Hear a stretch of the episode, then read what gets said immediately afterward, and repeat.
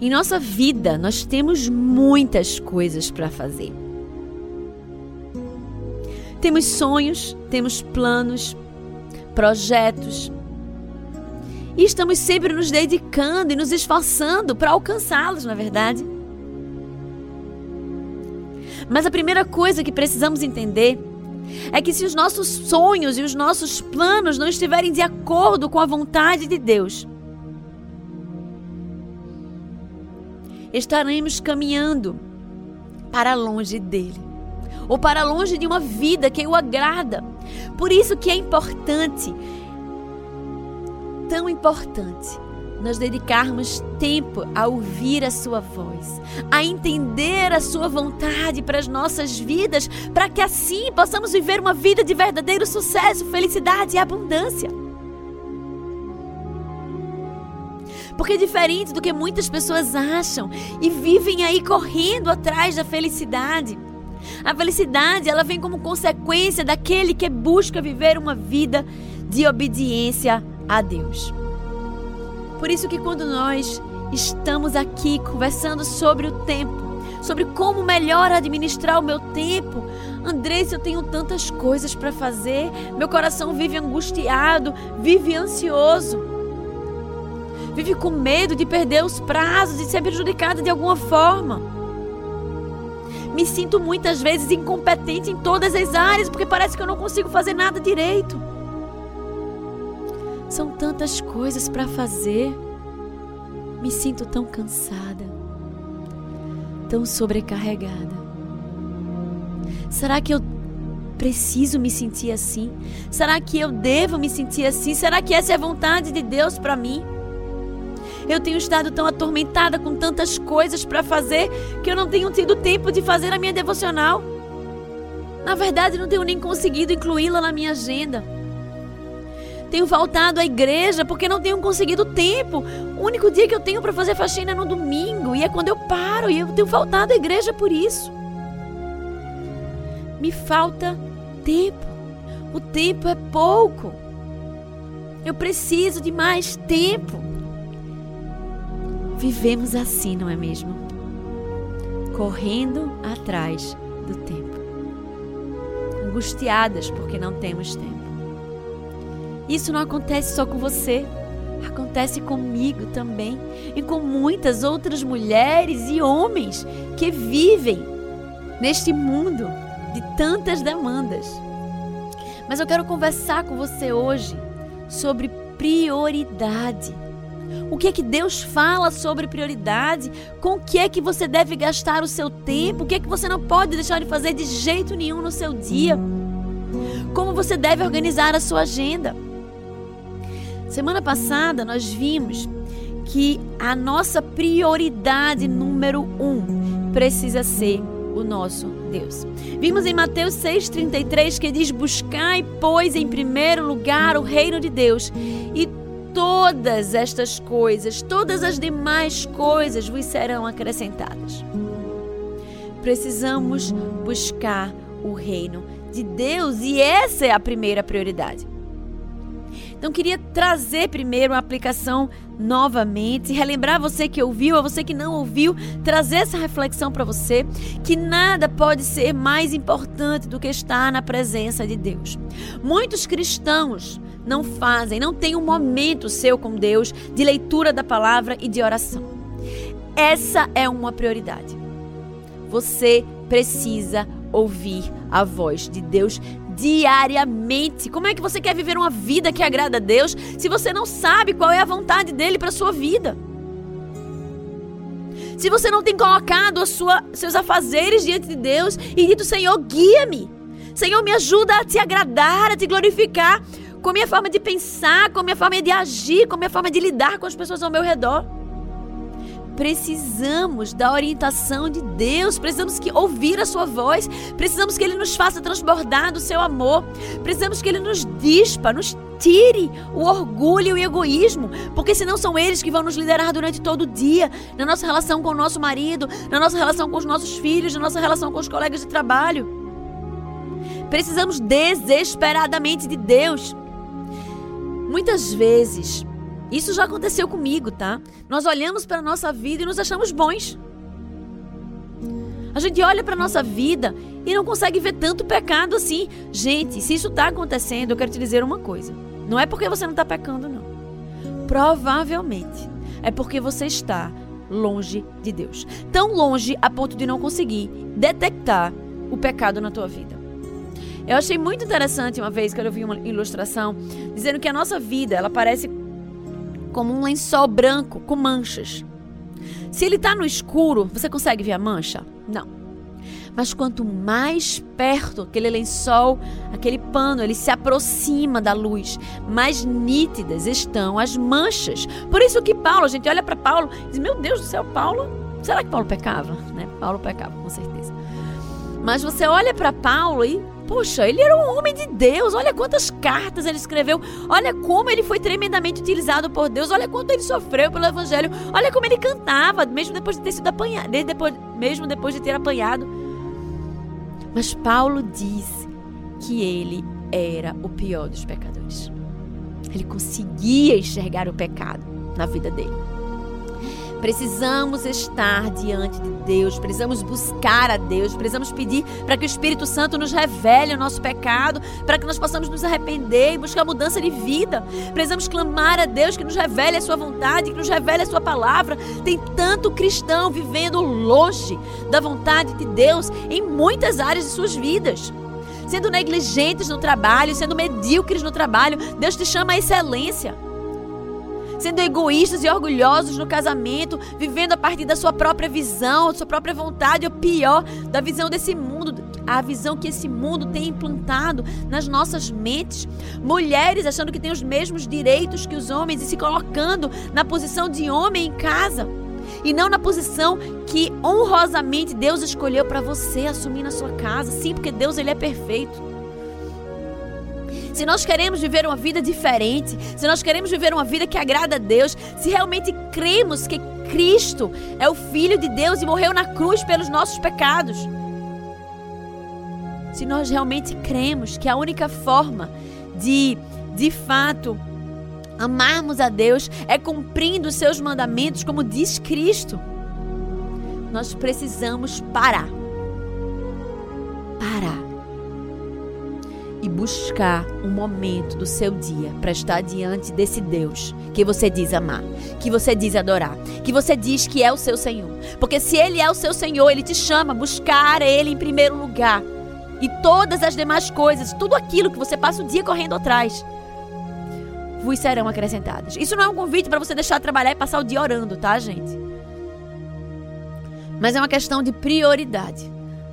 Qualquer coisa, e a gente vai falar durante um capítulo da série sobre isso. Qualquer coisa que toma o teu lugar, que toma o lugar de Deus na tua vida é idolatria. Mas eu não quero entrar nisso agora. Quero apenas te chamar a organizar a tua agenda. Assim que acabar esse programa, para, olha a tua agenda e organiza, escolhe um dia para estar na presença de Deus. Precisamos buscar a Deus em primeiro lugar. Lá em Josué 1,8 diz assim: Não se aparte da tua boca o livro desta lei, antes medita nele dia e noite, para que tenhas cuidado de fazer conforme tudo quanto nele está escrito. Porque então farás prosperar o teu caminho e serás bem-sucedido. Se você tem buscado sucesso, correndo atrás das coisas durante ao longo do dia e não tem meditado na palavra do Senhor, você tem feito como Salomão disse lá em Eclesiastes, corrido atrás do vento. Deus, ele é o Deus da prata e do ouro, ele é aquele que tem o poder de dar e de tomar. Olha a história de Jó, que tinha todas as coisas, era o homem mais rico do seu tempo. Mas de um dia para o outro perdeu todas as coisas porque Deus o tomou. Deus permitiu, né, que o diabo tomasse. E ele perdeu todas as coisas, inclusive os filhos, inclusive a sua esposa, de um dia para a noite. A sua esposa não morreu, né, mas o abandonou, virou as costas para ele. Ele perdeu tudo. Deus é o Deus que dá e que tira. E Ele te chama a ser fiel. Prioridade, né? O que é prioridade? A gente está falando aqui dessa palavra. Prioridade é algo que consideramos importante em nossa vida. Normalmente essa palavra ela era utilizada mais no singular, mas de umas décadas para cá elas começaram, ela começou a ser mais usada no plural, em termos de prioridades, né, que é a lista de forma decrescente daquilo que é mais importante para aquilo que é menos importante na nossa vida. E aí a gente tem nosso relacionamento com Deus, nosso casamento, filhos, trabalho, amigos, igreja, saúde, descanso, cultura, lazer, né? Tipo, a questão do cuidado com o corpo. E talvez você nunca tenha feito isso, mas eu quero te convidar a listar todas as coisas que disputam o teu tempo durante o dia, durante a semana, durante o mês. E é importante nós listarmos essas prioridades. Porque isso vai nos ajudar, vai te ajudar a tomar decisões mais sábias.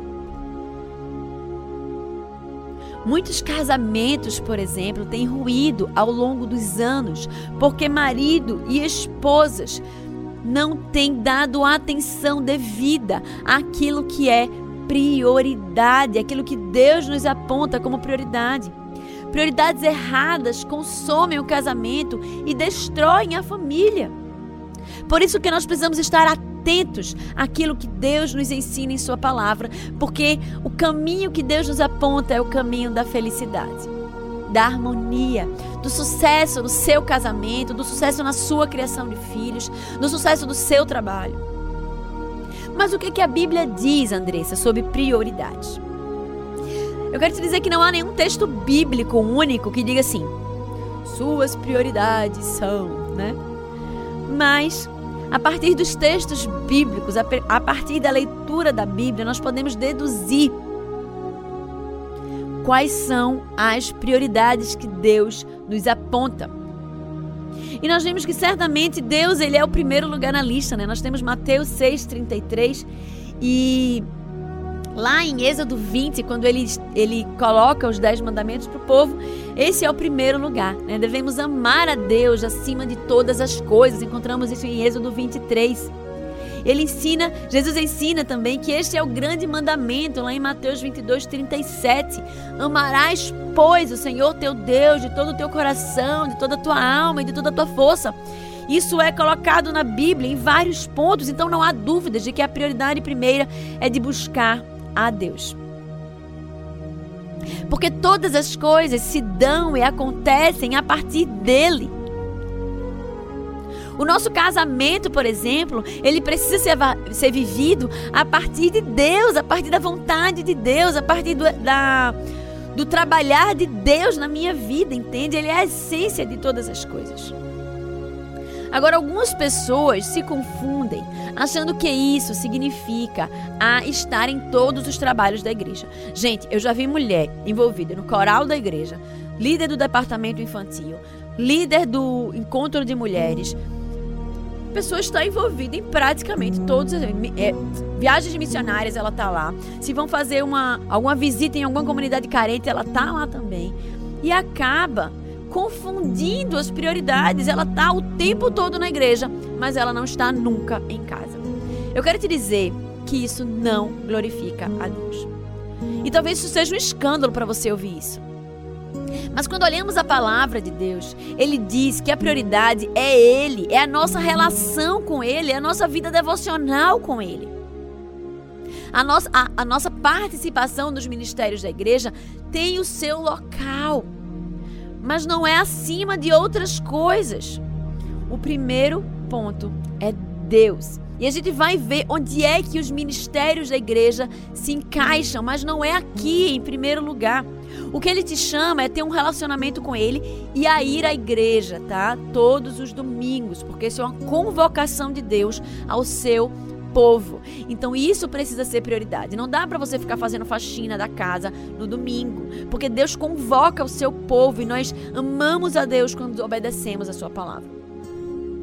Não existe nada na Bíblia que diz que você precisa participar do coral, do departamento infantil, fazer obra de é, trabalhar em missões e fazer obra voluntária para comunidades carentes. Né? Não existe em canto nenhum isso, mas tem dizendo que você precisa estar todo domingo na igreja né? Você precisa estar semanalmente na igreja, mais especificamente no domingo, onde é apontado isso no Novo Testamento.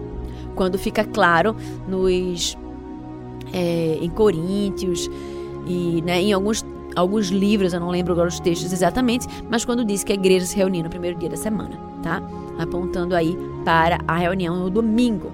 Então, as demais prioridades, então a gente tem aqui: amarás o Senhor teu Deus em primeiro lugar, esse é o grande mandamento. E o segundo mandamento é amarás ao teu próximo como a ti mesmo.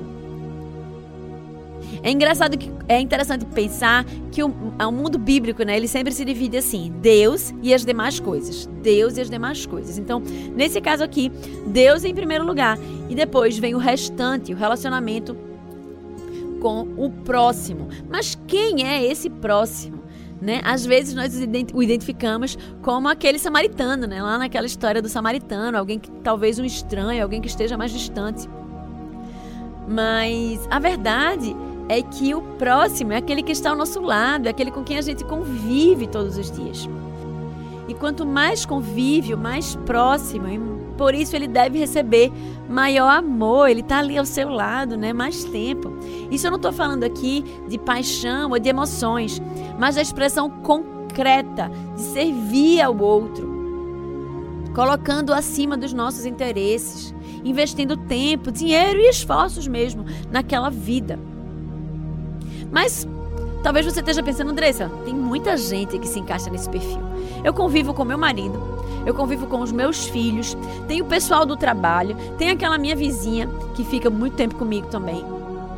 Tem os meus pais que moram perto de mim. Quem são? Tem as pessoas da igreja com quem eu sirvo no ministério. Quem é que deve ser prioridade para mim? Nos primeiros capítulos da Bíblia, em Gênesis, Deus nos aponta o relacionamento conjugal. A primeira ordem dada ao ser humano é a união matrimonial e a geração da família. Serem fecundos e multiplicai-vos, está lá em Gênesis 1, 28. O Senhor, ele fez o casal para ser uma só carne. O que é que pode ser mais próximo do que isso? Dessa forma, nós entendemos que marido e esposa devem ser a nossa prioridade. Devem ser alvo do nosso amor maior, do nosso cuidado maior, do nosso tempo, dos nossos esforços, do nosso serviço.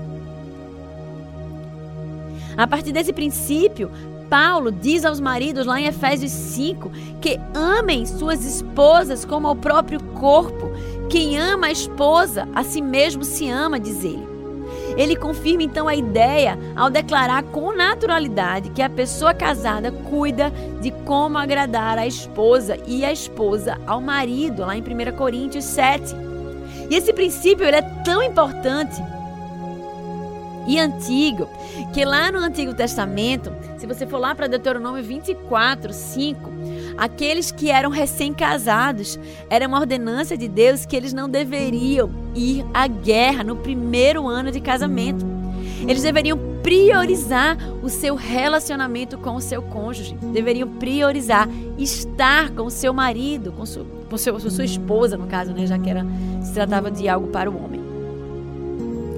Então, quando nós lemos a Bíblia como um todo, a sua palavra ela é confirmada em vários pontos. E por isso nós podemos entender que depois de Deus deve haver prioridade para a esposa e para o marido.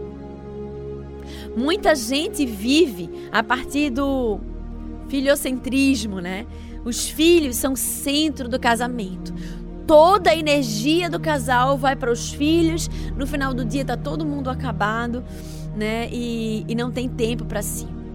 Tem casal que passa anos sem sair sozinho, sem sem estarem juntos, apenas eles dois, sem viajarem juntos, né? Porque não querem deixar os filhos, porque se sentem culpados em deixar os filhos. Isso não é para você fazer o tempo todo, tá? A gente precisa estar junto dos filhos. Mas nós precisamos também separar um tempo para estarmos com nossos maridos, principalmente nós mulheres. Os homens eles têm mais essa essa. Como é que eu digo? Essa vontade, essa. Não é liberalidade, mas assim, eles são mais tranquilos em relação a isso, né? Em deixar os filhos para viajar, por exemplo. Mas nós mulheres temos um apego e nós sofremos, né? Não queremos nos afastar dos nossos filhos. Mas precisamos entender que o nosso marido, ele é prioridade, que nós precisamos cuidar deles também. Nós precisamos estar com eles, sair um pouquinho daquele papel de mãe para sermos esposas apenas, durante um curto período de tempo. Nem todo mundo tem né, uma rede de apoio que possibilita isso, mas se você tem, vale muito a pena você pensar nisso, planejar uma viagem e estar com seu marido.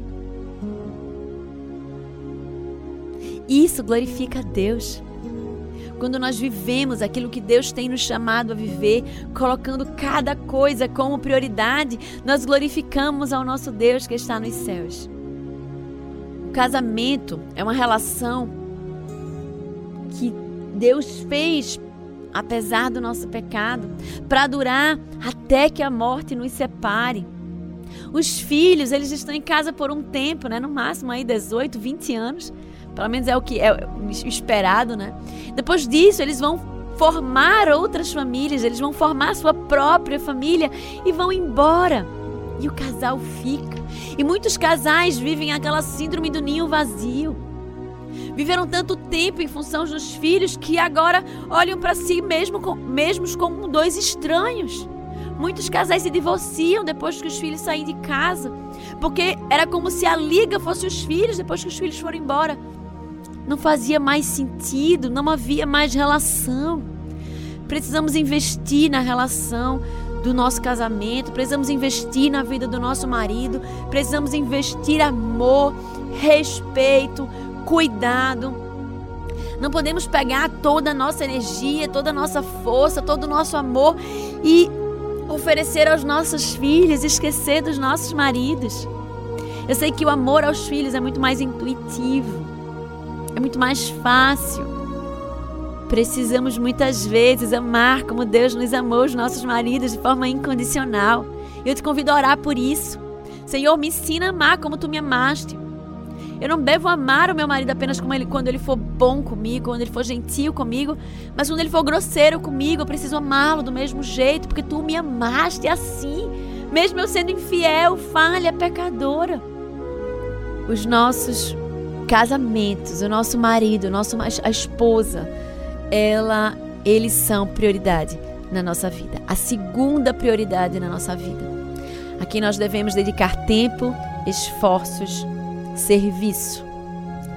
E quando vivemos conforme Deus nos chama a viver, vivemos uma vida que agrada a Deus. Se você não tem feito isso, eu quero te convidar hoje a repensar a tua vida, a repensar as tuas práticas, a repensar em como você tem administrado o seu tempo, para que você consiga oferecer tempo ao seu marido, para que vocês possam estar juntos. De repente, sugere uma programação só vocês, deixa os meninos na casa da tua mãe, deixa os meninos na casa da tua sogra, fala com alguma amiga que possa ficar com os meninos, sai só vocês dois.